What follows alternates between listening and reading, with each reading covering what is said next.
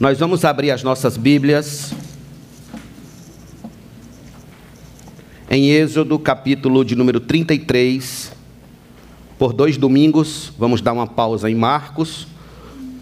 No domingo do Natal, nós retornaremos à exposição de Marcos.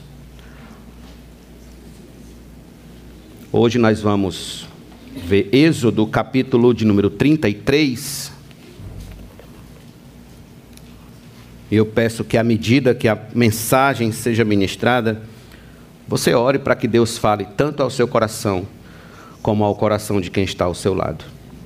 Vamos ler do verso de número 1 a 6. O Senhor disse a Moisés: Suba deste lugar, você e o povo que tirou da terra do Egito, e vá para a terra da qual jurei a Abraão, a Isaque e a Jacó, dizendo: Eu a darei à sua descendência. Enviarei o anjo adiante de vocês e expulsarei os cananeus, os amorreus, os heteus, os fariseus, os heveus e os jebuseus. Vão para uma terra que mana leite e mel. Eu não irei no meio de vocês, porque vocês são um povo teimoso. Outra tradução fala dura cerviz para que eu não os destrua no caminho. Quando o povo ouviu estas más notícias, pôs-se a prantear e nenhum deles usou as suas joias. Porque o Senhor tinha dito a Moisés: Diga aos filhos de Israel: Vocês são um povo teimoso. Se eu fosse com vocês, ainda que por um momento, eu os destruiria.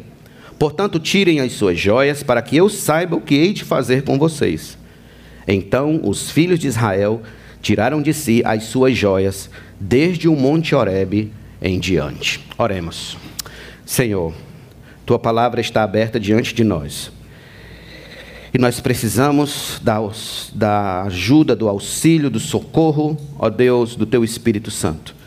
Que ele aplique cada verdade dita hoje à noite, extraída desse texto, aos nossos corações nos corrija, nos console, nos conforte, ó Deus, nos exorte por meio da tua palavra. Vem e faz uma cirurgia profunda em nós, no que precisa ser mudado, transformado, Senhor, no que precisa ser completamente regenerado. Em nome de Jesus, nós te agradecemos por tuas misericórdias e gratos a Deus por sua palavra, digamos amém. Permaneça com sua Bíblia aberta aí, por favor, hoje à noite. Você que está aqui hoje à noite neste auditório, responda para seu coração. Qual seria a pior notícia que você poderia receber hoje à noite?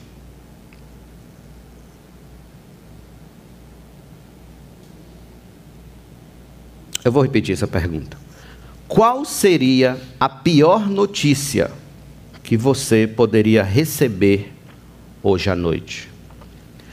Para alguns de vocês que se encontram hoje aqui, talvez a pior notícia a se receber hoje seja que seu pai, pelo menos os que ainda têm pai e os que ainda têm mãe, que seu pai ou sua mãe morreram subitamente. Ou que sua filha engravidou antes de casar ou que seu filho enveredou pelo mundo ou submundo do homossexualismo. Ou talvez que seu cônjuge lhe traiu e deixou você por uma pessoa bem mais nova. Ou talvez porque você perdeu o seu tão sonhado emprego ou a sua a aposentadoria foi cancelada. Então, eu concordo com vocês que qualquer uma dessas notícias seja terrível para se receber, assim de supetão. Todavia, eu lhes asseguro que nenhuma delas seja a pior que poderíamos receber neste momento. Há uma notícia muito pior. E esta notícia é a mesma que há milhares e milhares de anos atrás o povo de Israel ouviu exatamente da boca de Moisés. Ou seja, a triste notícia de que eles perderam a presença de Deus, a companhia de Deus, de que Deus os deixou, de que Deus se retirou do meio deles, de suas vidas, de suas famílias e não mais andará com eles. Esta, meus irmãos, foi a fatídica notícia e assombrosa notícia que os filhos de Israel ouviram da parte de Deus naquele dia. E isso por uma razão muito justa da parte de Deus. É que eles quebraram a aliança feita com o Senhor e se rebelaram contra os seus mandamentos. Preste atenção. A aliança de Deus com Israel era condicionada à obediência do povo. E o capítulo 32 nos dá conta de como os filhos de Israel foram abertamente rebeldes e desobedientes. Vocês devem lembrar que enquanto Moisés subiu ao monte, estava no monte com o Senhor, lá no sopé do monte, eles fizeram para si um bezerro de ouro e o adoraram com festas e danças, julgando eles que estavam adorando aos deuses que os tiraram da terra do Egito e da escravidão. Transformando assim, como disse Paulo, a glória de Deus na imagem de um animal. De uma só tacada, os filhos de Israel quebraram o primeiro e o segundo mandamento, que diz: Não terás outros deuses diante de mim, e não farás para ti imagens de escultura. Então, Deus, vendo a sua santidade ridicularizada e afrontada, Deus se ira contra o povo e diz o seguinte: Veja comigo, por favor, no capítulo de número 32, verso de número 7 a 10. 32, do 7 a 10. Então o Senhor disse a Moisés: Vá, desça, porque o seu povo, já não é mais o meu povo, Deus, isso é interessante. O seu povo, o povo que você tirou do Egito, se corrompeu e depressa se desviou do caminho que eu lhe havia ordenado Fez para si um bezerro de metal fungido e o adorou, e lhe ofereceu sacrifícios, dizendo: São estes, ó Israel, os seus deuses que tiraram você da terra do Egito. O Senhor disse ainda a Moisés: Tenho visto este povo, e este que é povo teimoso, de dura cerviz. Agora, pois, deixe-me para que se acenda contra eles o meu furor, e eu os consuma, e de você farei uma grande nação. Moisés era um grande líder, irmãos. Era um grande líder. E por sua vez, Moisés vai interceder pelo povo, dizendo o seguinte: veja do verso de número 11 a 13. Porém, Moisés suplicou ao Senhor seu Deus, dizendo: Ó oh, Senhor, por que se acende a tua ira contra o teu povo que tiraste da terra do Egito com grande poder e forte mão?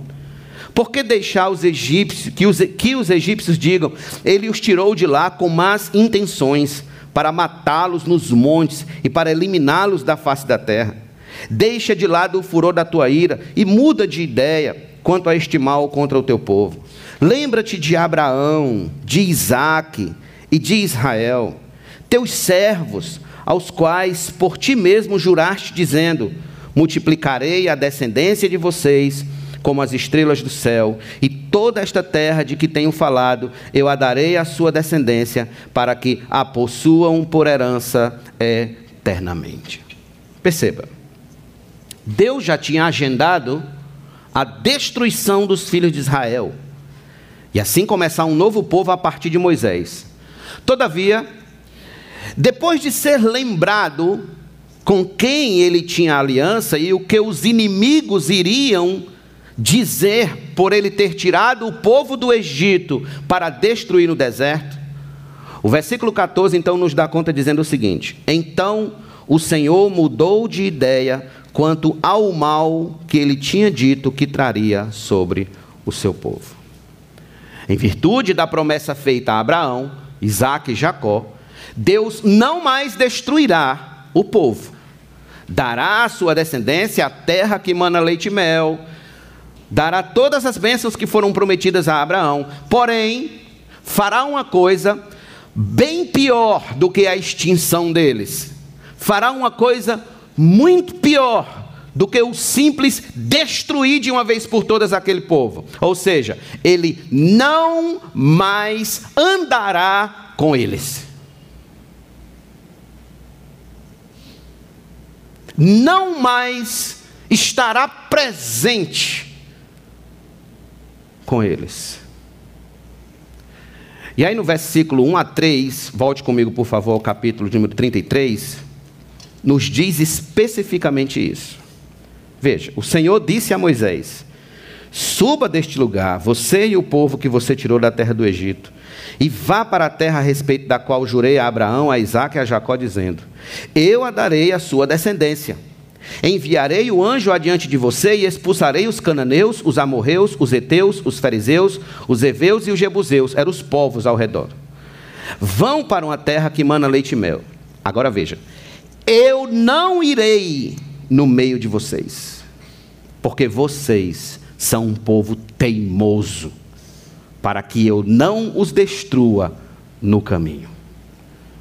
Vocês são um povo teimoso. No capítulo no capítulo anterior, no capítulo 32, no verso 35, diz que o Senhor os feriu com uma punição temporária, vingando neles aquele pecado de fabricarem um ídolo. Todavia, a questão agora, a partir do 33, não é a de um pecado pontual, porém a de uma natureza rebelde, teimosa dada ao mal, que não se deixa ensinar por ninguém. É por essa razão que Deus não mais se fará presente no meio deles, povo teimoso, dura cerviz, cerviz, pescoço, dura cerviz, rebelde, obstinado no pecado, que o trocou por um bezerro de ouro o próprio Arão, quando arguído por Moisés do porquê fizera tão grande mal ao povo, Arão respondeu a Moisés dizendo: Tu sabes que o povo é propenso para o mal. Versículo 22 do capítulo 35. E Moisés viu que o povo estava desenfreado no pecado contra Deus. A partir de então, irmãos, Deus está dizendo a eles: Eu vou estar com vocês de um modo técnico de um modo seco, representado por meio de um anjo, mas não mais como num relacionamento de um pai que caminha com o seu filho. Eu não estarei mais assim com vocês.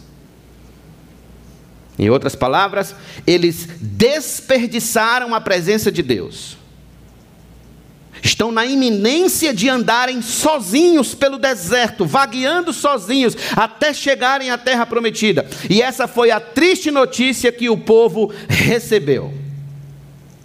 Então, ficando ciente disso, o verso de número 4 diz que o povo caiu em profundo pranto de arrependimento e tirou de cima os seus atavios. Ou seja, o versículo 4 diz que na reação de Israel, a fim de não perder a presença de Deus, o povo foi tomado de uma consciência de apostasia espiritual profunda. Eles entenderam que Deus estava se retirando do meio deles, não porque Deus fosse um déspota, um tirano irresponsável, não, mas porque Deus fez promessas e mais promessas, e agora os abandonarão por causa do pecado deles. A culpa é deles porque eles eram teimosos, rebeldes, desperdiçaram a companhia de Deus com as próprias mãos, o trocando por um bezerro de ouro. Eles se tornaram um mero objeto técnico do cumprimento de uma promessa e nada mais. É como se eles tivessem chegado à seguinte concepção, no versículo 4. Nós estamos mortos em nossos delitos e pecados. Nós apostatamos da fé no Senhor. Nossa conduta cheira mal as narinas de Deus, ele nos repudia por sermos rebeldes à Sua palavra. O trocamos pela primeira imagem de escultura que apareceu em nossa frente. Ele só nos fez o bem e nós o retribuímos com o mal. Então nós somos a causa dele não andar mais em nosso meio. Nós somos o pior pesadelo e por isso perdemos Deus de nossas vidas, de nossas famílias, de nossas causas e ministérios. É como se eles estivessem dizendo no versículo 4: Nós de fato somos apostas. Perceba. Eles foram tomados por esta consciência de apostasia espiritual no versículo 4. E isto foi bom. Isto foi muito bom. Porque Israel caiu em si. E como o filho pródigo que se viu no meio de porcos e lamas longe da casa do pai, assim eles sentiram o peso do que seria a ausência de Deus entre eles. Eles foram tomados de uma profunda convicção de pecado no coração deles, e isso foi ótimo, foi excelente, foi maravilhoso. Por quê, pastor? Porque o primeiro passo a ser dado para se reverter uma situação de desperdício da presença de Deus como foi com Israel, é exatamente ser tomado por essa consciência de que nos encontramos num terrível estado de abandono vagaroso da fé, de uma apostasia, de um declínio espiritual. É a primeira coisa que nós temos que fazer para reverter essa situação. Se faltar esse elemento de consciência da apostasia em que estamos, ou que estamos nos encaminhando para ela, jamais faremos qualquer progresso rumo à glória, porque foi isso que faltou a muitos homens na Bíblia Sagrada. Foi isso que faltou a muitos homens que, de certo modo, andaram com Deus e apostataram da fé. E eu digo a vocês, é isso que falta a muitos cristãos na igreja moderna. Falta a consciência de que estão perdendo a presença de Deus e não se dão conta. Falta a consciência de entenderem que Deus está se afastando deles dia após dia e não se dão conta, não caem em si. Não querem entender que estão desperdiçando a presença de Deus e que estão fazendo com que Deus se retire de suas vidas, de suas famílias, de seus ministérios, de seus casamentos e por aí se vai. Vocês lembram de Sansão? Sansão foi um desses casos faltou consciência de apostasia espiritual da parte dele. E quando Dalila toma o seu segredo, corta os seus cabelos e o desperta para que ele se defenda dos filisteus, em Juízes 16, 20 está escrito: Tendo ele despertado do seu sono, disse consigo mesmo: Sairei ainda esta vez como antes e me livrarei dos filisteus. Aí o escritor dos juízes diz assim: porque ele não sabia ainda que o Senhor já tinha se retirado dele, que o Senhor já tinha se afastado. Ele não sabia. O rei Saul foi outro caso onde Deus se retirou dele, retirou dele o seu espírito e ainda enviou um espírito maligno para o atormentar. Samuel escreveu dizendo que Saul temia Davi porque o Senhor era com este e tinha se retirado de Saul. Ou seja, o rei Saul não se apercebera que isso era consequência da sua apostasia espiritual. Consequência. Deus havia o abandonado.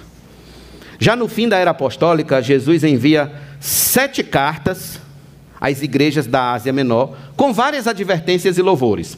Mas tem uma igreja, irmãos, que só recebe advertência.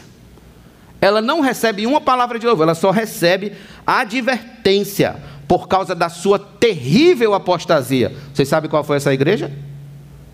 Abra sua Bíblia comigo em Apocalipse, por favor, capítulo número 3.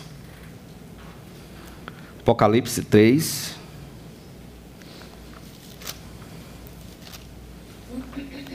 Veja comigo dos versos de número 14 em diante.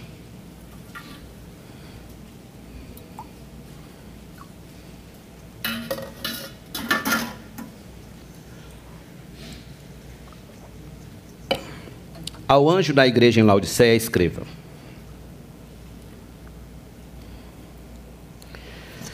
Estas coisas diz o Amém, a testemunha fiel e verdadeira o princípio da criação de Deus. Conheço as obras que você realiza, que você não é nem frio nem quente. Quem dera você fosse frio ou quente.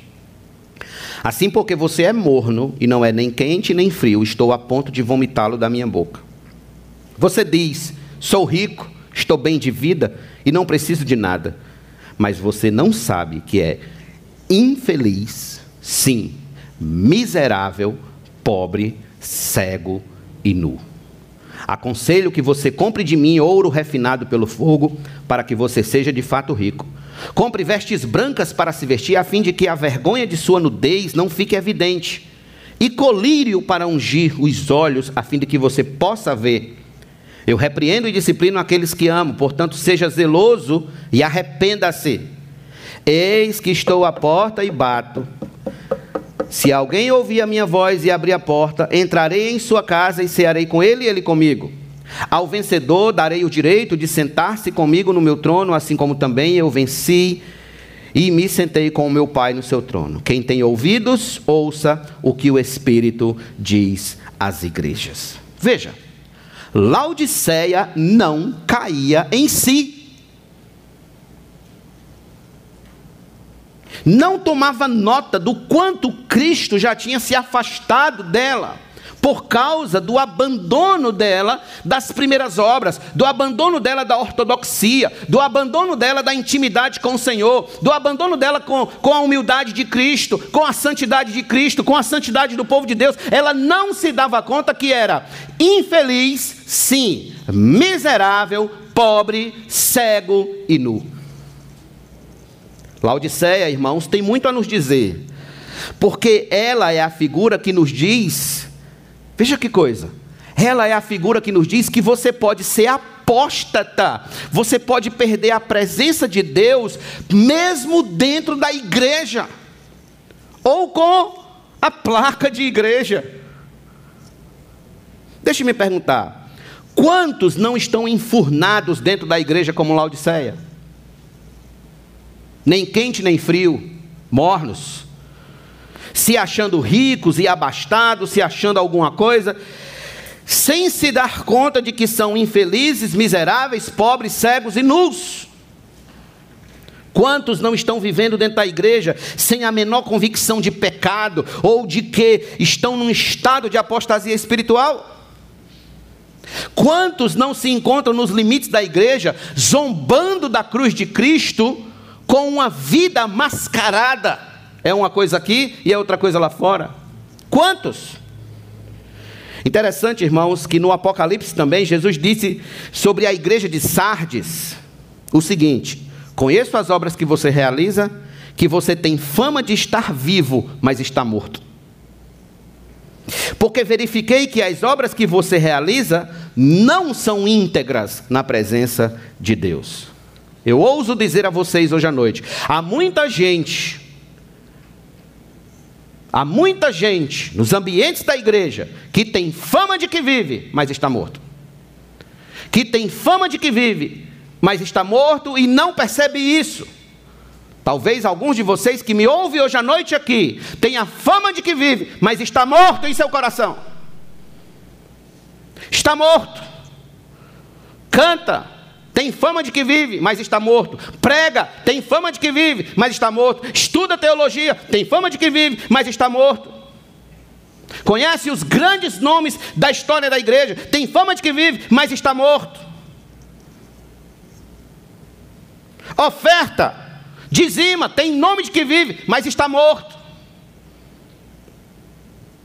Ou seja, seu coração, seu entusiasmo, sua alegria, seu vigor, sua coragem, seu ânimo, sua fé, seu amor por Deus estão mortos dentro de seus corações. Não se dão conta, não se apercebem, não entendem, não discernem que Deus está se afastando e se afastando e se afastando cada dia mais. Alguém disse que o pior castigo é a morte do coração. O pior castigo, ou seja, o cristianismo, infelizmente hoje, sofre com homens cujos corações não há mais paixão, encanto, brilho, fervor, fé, galhardia de batalhar pela verdade, de defender a Deus e amar a Deus acima de todas as coisas. Creio eu, meus irmãos, que tenha sido isso que levou E.M. Bounds a dizer o seguinte em seu livro: Homens mortos pregam sermões mortos e sermões mortos matam. O cristianismo morto que temos hoje em dia é reflexo de homens mortos em apostasia.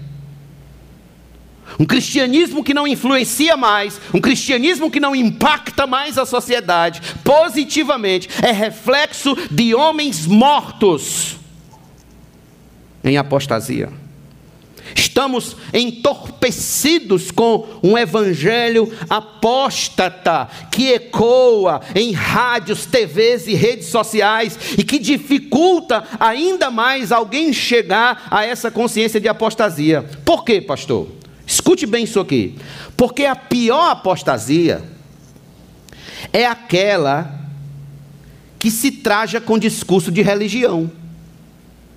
Sabiam disso?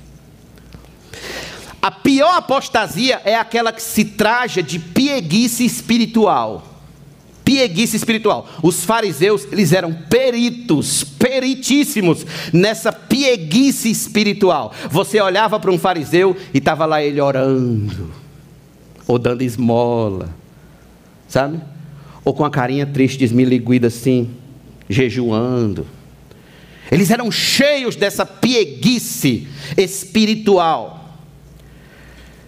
E essa pieguice espiritual, ela vem exatamente por meio de linguagem de um evangeliquez pronto, de trejeitos evangélicos, de uma linguagem que tem mais a ver com a espiritualidade pagã do que com a espiritualidade bíblica.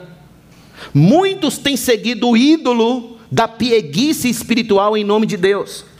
Se Israel apostatou de Deus por um momento seguindo um bezerro de ouro, hoje muitos apostatam da fé bíblica seguindo o ídolo do misticismo espiritual.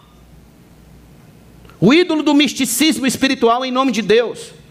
O ídolo do secularismo e do academicismo. O ídolo do status quo, da posição social, da posição de poder na sociedade o ídolo do consumismo e do materialismo, o ídolo que faz milagre, que cura, que prega prosperidade, etc. Isso é terrível apostasia, irmãos. E é assim que a igreja do século 21 tem vivido sem se dar conta, sem se aperceber, sem acordar desse sono letárgico da apostasia. Graças a Deus que Israel entendeu percebeu que a condição em que estava se encaminhando de adorar bezerro de ouro era de total apostasia espiritual. Israel sentiu o fardo, o peso de andar longe de Deus. Pergunto: temos nós, meus irmãos, a mesma percepção de Israel, de que nos dias modernos estamos em estado de apostasia do Evangelho? Aceitamos a verdade de que temos sido apóstatas em muitas áreas das nossas vidas. Em muitas áreas da nossa vida está lá o bezerro de ouro. Em muitas áreas da nossa vida está lá o ídolo sendo adorado. É um filho, é o casamento, é a esposa, é o marido, é o trabalho, é o dinheiro, é os bens dessa vida, são os confortos dessa terra. Está lá o bezerro de ouro. Meu Deus, leiam, irmãos, a história de Hudson Taylor. Leiam a história daquele grande missionário. Vejam que, como aquele homem começou a se preparar para ir para a China, para ser missionário na China. Como ele começou a renegar os confortos, os ídolos e abandonar tudo aquilo que o impediria de levá-lo à missão chinesa. Que exemplo foi aquele santo de Deus? Aceitamos, eu pergunto, essa verdade de que tem, temos perdido a presença de Deus e não temos percebido? Temos nós sentido esse mesmo fardo de desperdiçar a presença de Deus por gastar tanto tempo com trivialidades mundanas que não edificam? Israel entendeu. Israel percebeu que estava em apostasia. Mas só Mas não somente isso. Israel entendeu também que precisava fazer alguma coisa para mudar esse quadro. Não foi só uma questão de consciência. Israel teve agora que agir. Volte comigo, por favor, ao capítulo número 33, versículo 4.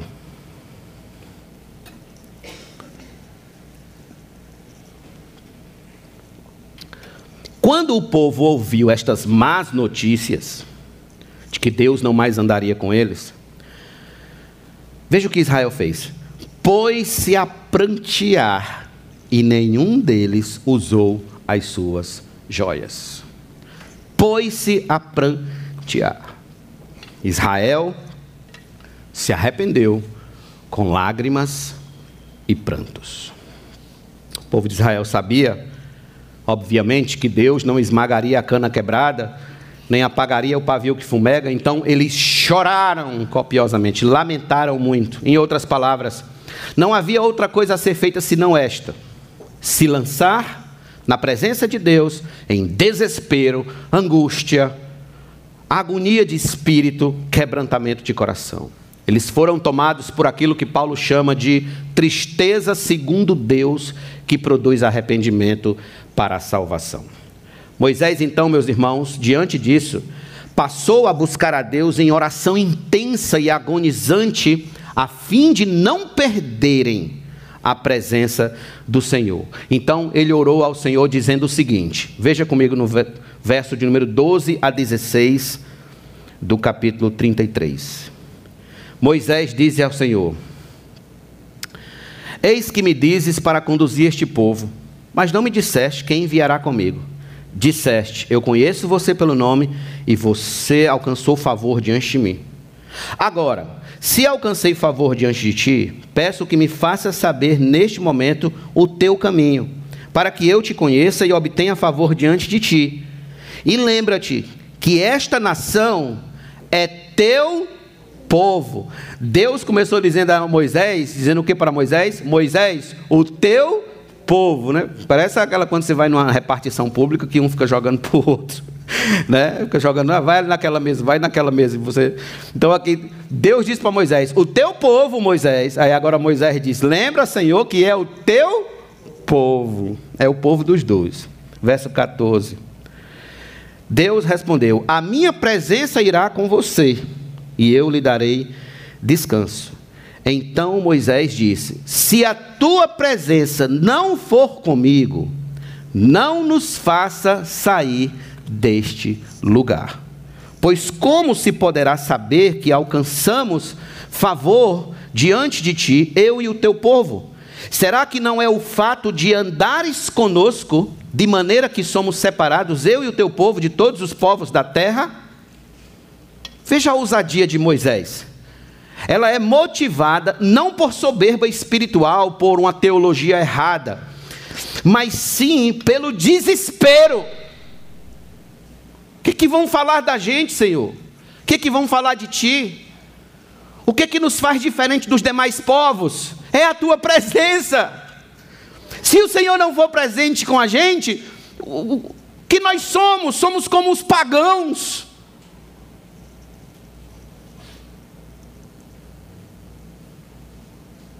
Porque na mente do povo, a única coisa digna de ser feita a partir de então, meus irmãos, era chorar, clamar pela misericórdia do Senhor, deixá-lo ciente de que Canaã sem ele não vale. Canaã sem Deus não vale, não presta. Se a tua presença não vai comigo, disse Moisés, não nos faça subir deste lugar, não nos leve. Em outras palavras, não adiantará, Senhor, dar mais nenhum passo daqui para frente se o Senhor não for conosco. Porque o grande diferencial das nossas vidas é o Senhor. O Senhor é que faz a diferença. Meus irmãos, se o Senhor não for o grande diferencial em nossas vidas, nós somos apenas mais um pagão neste mundo. Se Deus não estiver presente no seu casamento, se Deus não estiver presente na sua família, se Deus não estiver presente na sua história, se Deus não estiver presente em todos os quadrantes da sua existência, você é apenas mais um pagão. A diferença entre você e um pagão é a presença de Deus. É isso que faz você diferente.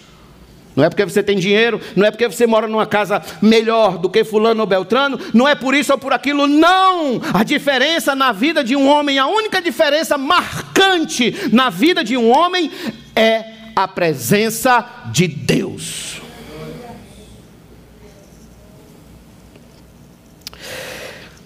Eu fico a me perguntar, irmãos, se nestes dias não é exatamente isso que devemos fazer, se não é hora de chorar se não é hora de lamentar e de orar. E de entrar em espírito profundo de arrependimento, a fim de não perdermos a presença de Deus do nosso meio, dos nossos cultos, da nossa família, dos nossos ministérios, das nossas vidas. Porque foi isso que aconteceu com os grandes santos do passado. Quando eles percebiam que estavam desperdiçando a companhia de Deus em pecados, e apostasia, eles fizeram o que Israel fez, eles choraram, prantearam e lamentaram, agudamente. Quando Pedro percebeu que negou a Cristo três vezes, a Bíblia Sagrada diz que quando o olhar dele se cruzou com o olhar de Cristo, o galo tinha cantado e os olhares dele se cruzaram. Pedro chorou amargamente de arrependimento. Quando Davi foi visitado pelo profeta Natan e despertado do sono da apostasia, ele escreveu um salmo inteiro de arrependimento, clamando: Não me repulses da tua presença, nem me retires o teu Santo Espírito. Num domingo de manhã, Spurgeon pregou um grande sermão, um sermão que vai ecoar até a vinda de Cristo, cujo título é Livre-arbítrio, um escravo. Alguns de vocês aqui já o leram. E suas palavras, irmãos, foram tão poderosas em conclamar o povo ao arrependimento de pecados, que vale a pena ser repetida e ecoada em nossos dias. Permita-me ler para vocês aqui uma porção deste sermão. Ele é um pouco uma porção um pouco grande, mas vale a pena ouvir. Por favor, preste atenção. Abre aspas. Tão logo como no tribunal o juiz veste a capa preta e pronuncia a sentença, condenado, o homem é considerado morto pela lei. Talvez possa passar um mês antes dele ser trazido ao patíbulo para sofrer a sentença da lei. No entanto, a lei o considera um homem morto. É-lhe impossível fazer qualquer transação ele não pode herdar, nem legar seu, seus bens, ele não é nada, é um morto. O país, de maneira alguma, o considera vivo. Há uma eleição, não lhe é pedido seu voto, porque ele é considerado legalmente morto. Ele está trancado em sua cela de condenação, mas já está morto. Ai, vocês pecadores sem Deus, que nunca tiveram vida em Cristo, estão vivos nesta manhã, por, adiantamento, por adiamento. Mas será que não sabem que estão legalmente mortos? Que Deus os considera como tais? Que no dia que seu pai Adão comeu o fruto e vocês próprios pecaram, Deus, o eterno juiz, colocou sobre si o gorro preto e os condenou? Vocês falam poderosamente da sua própria posição, bondade, moralidade. Onde estão elas? As Escrituras dizem que vocês já estão condenados. Não tem que esperar para serem condenados no dia do juízo final. Ali será a execução da sentença. Já estão condenados. No momento em que pecaram, seus nomes foram escritos no livro negro da justiça. Todos foram sentenciados por Deus à morte, a não ser que tenham encontrado um substituto pelos seus pecados na pessoa de Cristo. O que pensariam vocês se fossem à prisão e vissem o condenado executado, no entanto, o condenado sentado, rindo e feliz? Vocês diriam: esse homem é um tolo, pois ele está condenado e será executado. No entanto, como ele pode estar alegre desse jeito? Ah, e quão tolo é o homem mundano que, enquanto a sentença está sendo registrada contra ele, vive em divertimento e alegria. Vocês Pensam que a sentença de Deus é sem efeito? Pensam. Espera aí que o texto é grande para eu não perder aqui. Pensam que seu pecado, que está gravado com ponteiro de aço nas rochas para sempre é isento de horrores? Deus disse que vocês já estão condenados. Se pudesse então somente sentir o amargor, encheria as suas doces taças de gozo, suas danças parariam, o riso se extinguiriam com um suspiro, se lembrassem de que já estão condenados. Aí ele diz: todos nós deveríamos chorar, se compreendêssemos seriamente que por natureza, por natureza, não temos vida aos olhos de Deus, estamos realmente condenados, a morte já está decretada contra nós e somos considerados aos olhos de Deus. Agora tão mortos como se já estivéssemos lançados no inferno. Somos condenados agora pelo pecado, embora ainda não estejamos sofrendo a penalidade, porém ela está escrita contra nós. Por isso estamos legalmente mortos. Não podemos encontrar vida a não ser que encontremos vida legal na pessoa de Cristo. Veja, todos nós deveríamos chorar. Essa é a advertência de Spurgeon. Chorar por se deixar levar para tão longe de Deus, chorar por causa da apostasia do nosso coração, porque estamos deixando de ser, irmãos, na igreja, aqueles que foram considerados como os bem-aventurados, os que choram. Qual é o problema do cristianismo moderno? Olhe para cá.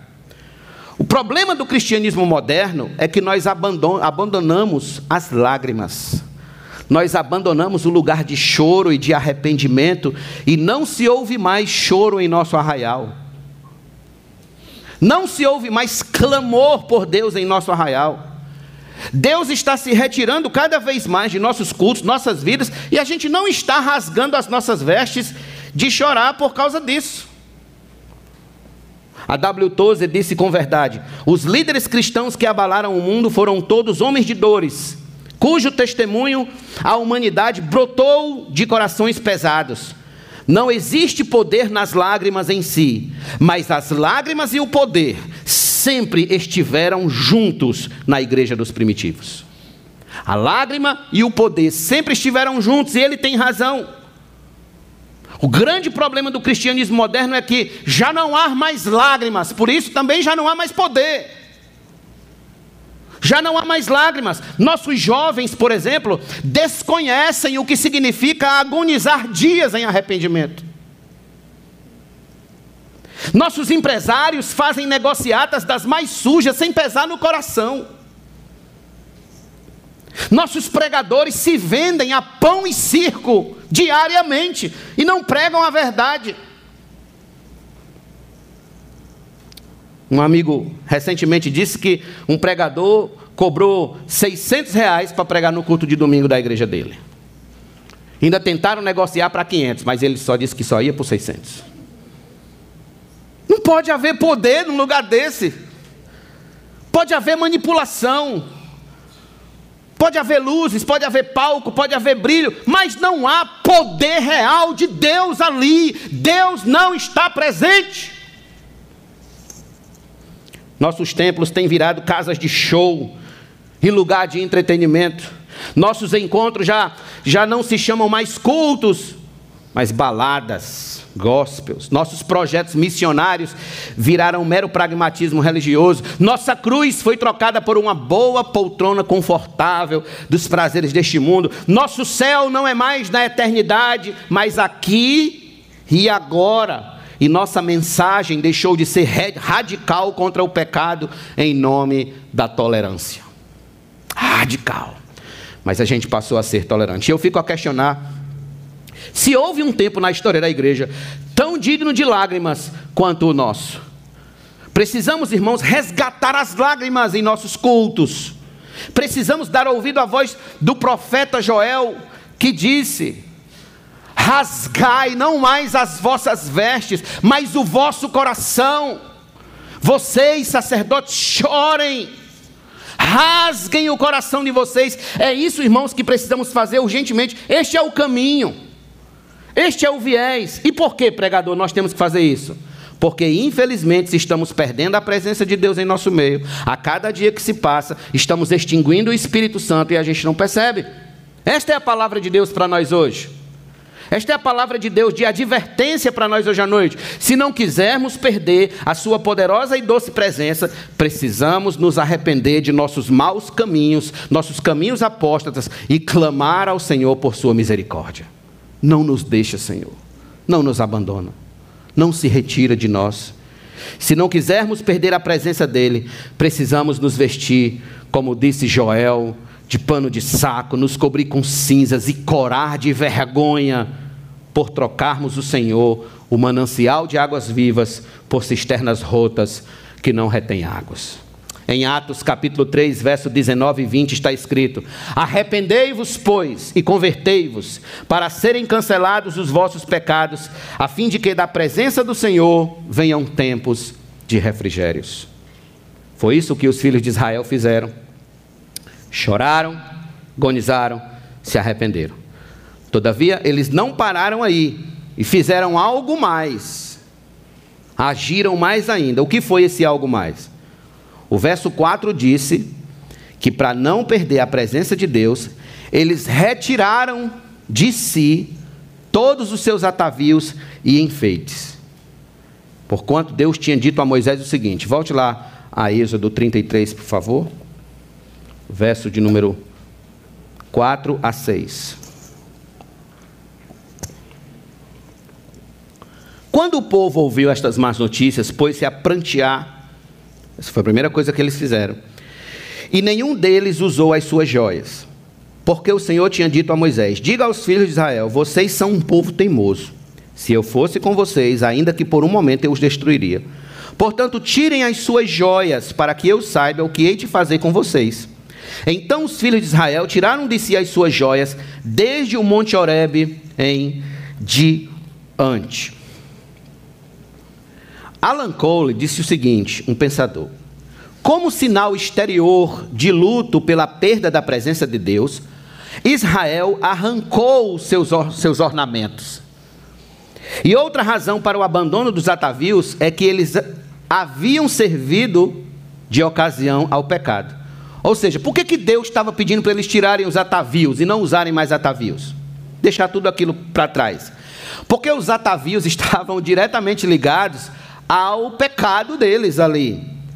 Porque foi exatamente com as pulseiras, os anéis, os braceletes, cordão de ouro, etc., que eles desmancharam e fabricaram o ídolo. Foi exatamente com o quê? Com os atavios. E foi com enfeites. Eles se enfeitaram, se embelezaram com o que sobrou para poder dançar na presença do ídolo.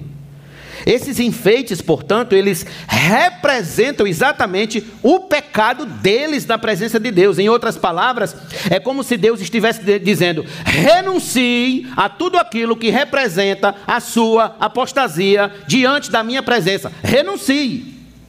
Deixe para trás.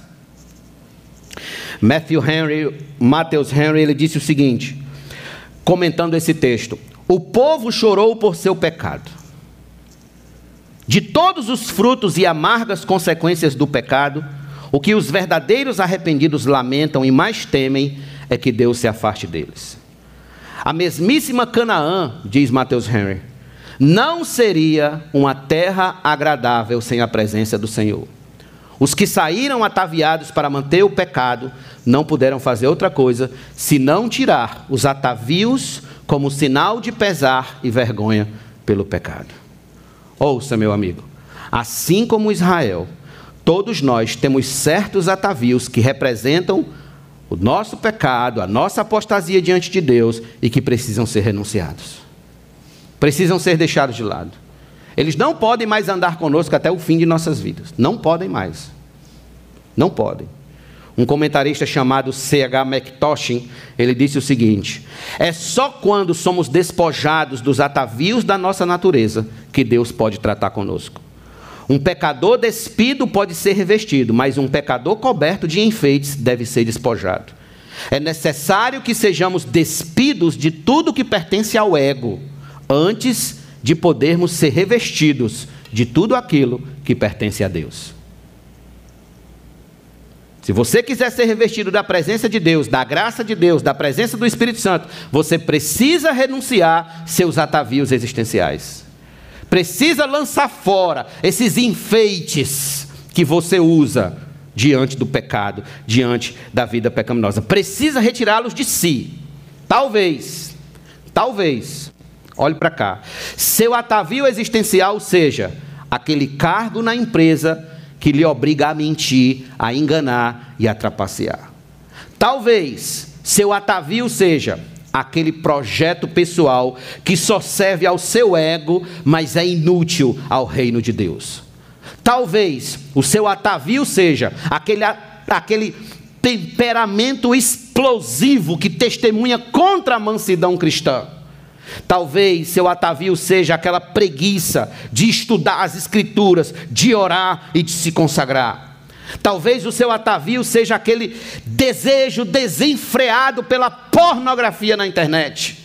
Talvez o seu atavio seja aquele vício por, por cinema, shopping center, viagens, compras, entretenimentos, praias, séries, redes sociais, etc. Qual é o seu atavio? Você sabe. Você sabe qual é o seu atavio? Os filhos de Israel retiraram de sobre si os seus atavios, porque entenderam que ali estava a marca, o sinal de sua apostasia contra Deus. Eu pergunto: qual é o atavio que você precisa retirar de sobre si, do seu coração, para não perder a presença de Deus com você? Pastor, por que, que Israel se submeteu sem questionar a palavra de Deus? Por quê? Porque valores eternos estavam envolvidos, irmãos. Valores eternos. Para Israel, a presença do Senhor tinha mais valia do que qualquer atavio. Para Israel, a presença do Senhor tinha mais valia que qualquer cordão de ouro, qualquer bracelete, qualquer pulseira de ouro, brinco de ouro que eles tivessem sobre si. Por isso que Deus disse: tire. E aí eu vou ver o que eu faço com vocês, se eu vou com vocês, se eu não vou mas tire. Por isso que Spurgeon pregou um grande sermão uma vez com o título Quem sabe? Quem sabe? Quem sabe se Deus não vai conosco? Quem sabe? Mas a gente precisa retirar aquilo que nos aparta da presença de Deus. Porque quando você deixa para trás aquilo que tem um algo, um algo de valor menor, é porque você está mirando em algo de valor maior. Então, quando a pessoa apostata de Deus, quando ela abandona Deus, quando ela sai da igreja, quando ela abandona a fé, é porque ela diminuiu o valor de Deus em seu coração e colocou no lugar algo mais valioso. Vocês lembram do caso de Demas? Não é isso que Paulo vai dizer? Ele amou o presente século. Em outras palavras, o presente século veio para o primeiro lugar e Deus e Cristo veio para o último lugar. Porque são valores eternos que estão envolvidos aqui. Valores eternos. Irmãos, quem aqui. Não sei se aqui já tem alguém de 80 anos, eu acho que não. Mas com 70 eu tenho certeza que sim. E se você perguntar a essa pessoa que tem 70 anos, a vida passou rápido? A pessoa vai responder rápido? A vida passou assim, ó. Porque isso aqui é temporário. Certo? O que nós temos que olhar é para o que é eterno. O que se tem valores eternos. Porque tudo isso aqui é temporário. Passa ligeiro, vai passar ligeiro. Você pensa que a vida demora? Demora nada. Não demora. Quando você dá por conta, está com 30 anos. Quando menos imagina, já está com 45. E por aí se vai.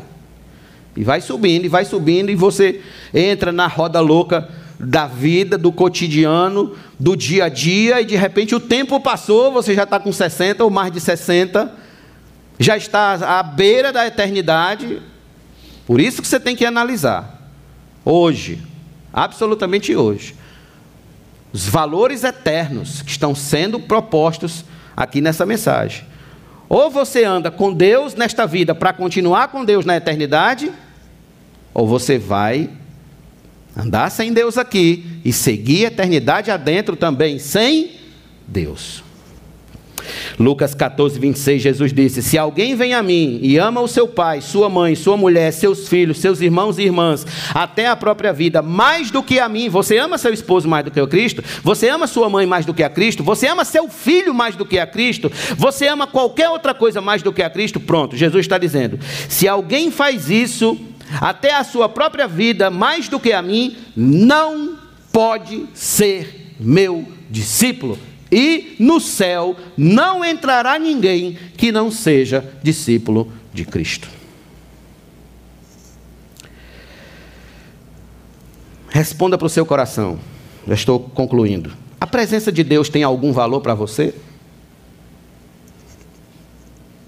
Deus tem a primazia da sua alma e do seu coração?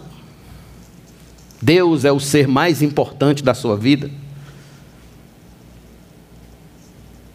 Israel correu o risco de perder a presença do Senhor e por pouco não perdeu. Por pouco. Alguns de nós também hoje à noite aqui estamos correndo o risco de perder a presença de Deus em nossas vidas.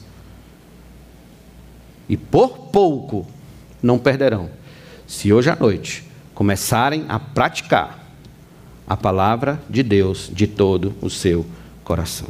A minha missão hoje à noite, irmãos, é alertá-los é alertá-los. Não estou aqui para entretê-los. Não sou objeto de entretenimento e também a mensagem nunca deve ser objeto de entretenimento de ninguém, mas deve ser de alerta, de ânimo, de encorajamento. Às vezes tudo que você precisa é da presença de Deus de verdade, sendo real, essencial na sua vida. A gente acha que precisa de mil e uma outra coisa. Não, você só precisa da presença de Deus. Quando o salmista diz assim, ó, o Senhor é o meu pastor, nada me faltará. Uma tradução mais ao pé da letra vai dizer assim, ó, o Senhor é o meu pastor, de nada terei falta. Porque se eu já tenho o Senhor, então eu tenho tudo. Não é isso? Mais vale o bocado seco comido na casa do que teme a Deus do que a mesa farta na casa do perverso. Então concluo aos irmãos dizendo: se não quisermos perder a presença do Senhor em nossas vidas, façamos o que Cristo mandou à igreja de Éfeso fazer urgentemente. Em Apocalipse capítulo 2, versículo 5, vocês lembram o que Jesus mandou aquela igreja fazer? Se não, abra aí comigo rapidinho para encerrarmos lendo este versículo.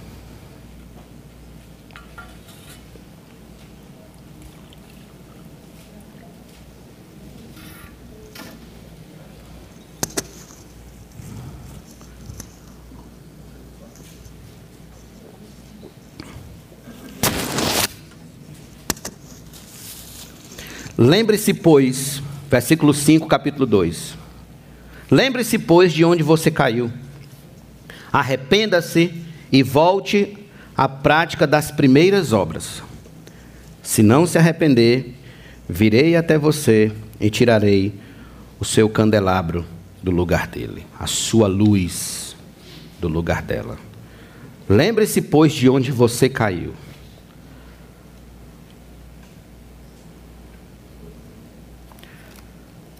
Amém. Oremos. Senhor Deus da glória, tua palavra foi ministrada e ela é puro alerta ao nosso coração. Como pregou teu servo, Senhor, há muitos anos atrás, todos nós devemos chorar por causa dos bezerros de ouro do nosso coração pontos de apostasia, dos pontos em que, Senhor, estamos perdendo a tua presença, estamos, ó Deus, sendo desvinculados do Senhor. Perdoa-nos, Senhor. Perdoa-nos, ó Deus, por muitas das vezes queremos levar a vida contigo de qualquer jeito, sem temor, sem responsabilidade, sem tremer diante do Senhor. Ajuda-nos, ó Deus Ajuda-nos e socorre-nos, Senhor, por meio da tua palavra, para que possamos ser corrigidos neste aspecto e assim andarmos cada dia mais em novidade de vida, Senhor.